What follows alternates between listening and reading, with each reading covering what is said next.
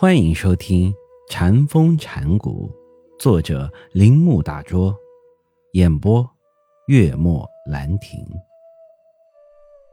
佛陀重视实践而不重视形而上，这一点可以从他的敌对者对他的评价中看出来。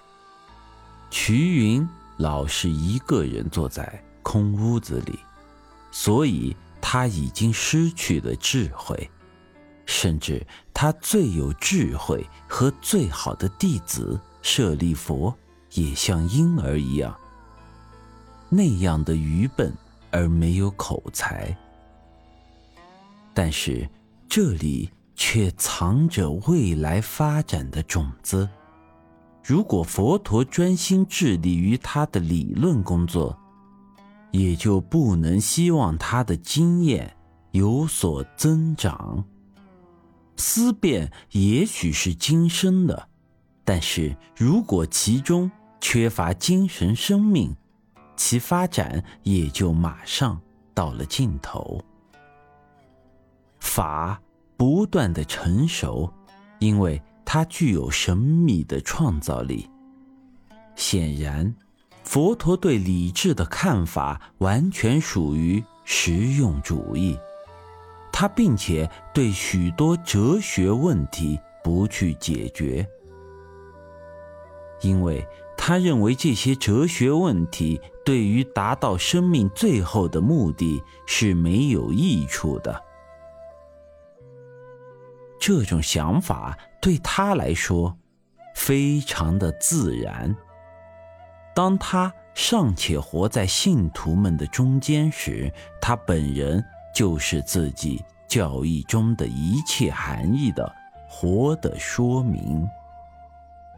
法的一切重要东西都表现在他的身上，根本用不着对着法、涅盘、我、业、菩提等概念的意义进行更多的思辨。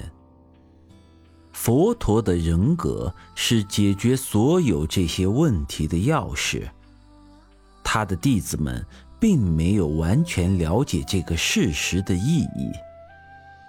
他们自以为了解法的时候，并不知道这种了解其实需要依靠佛陀。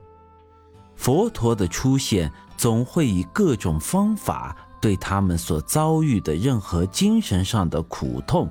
起到镇定和满足的效果。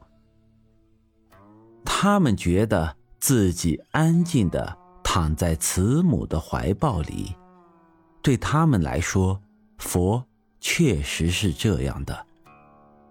因此，他们不需要佛陀在他们可能感到的哲学问题上给予开导。在这方面。他们对于佛陀不愿引导他们进入形而上学之中感到满足。对佛陀的弟子来说，佛陀入灭等于失去了世界之光。他们原先是透过这一世界之光关照各种事物的。佛留下的法还在。他们希望在法中看到能够对他们进行亲身教训的佛陀一模一样，但以前那活生生的效果没有了。在僧众中，生活依然遵循着含有许多规律的道德教训，但这些规则的绝对性。没有了，他们到近处默想佛祖的教训，但这种默想缺乏令人鼓舞和满足的力量，因为人们常常产生疑惑，不知不觉之中，理智的活动又产生了。现在一切的事物都需要推理的力量。加以解释，弟子的纯净的信仰开始变成玄学家的思维。过去从佛陀口中说出的令人信服并接受的教训，现在已当成哲学问题来加以研究。本集播讲完毕，请您继续收听。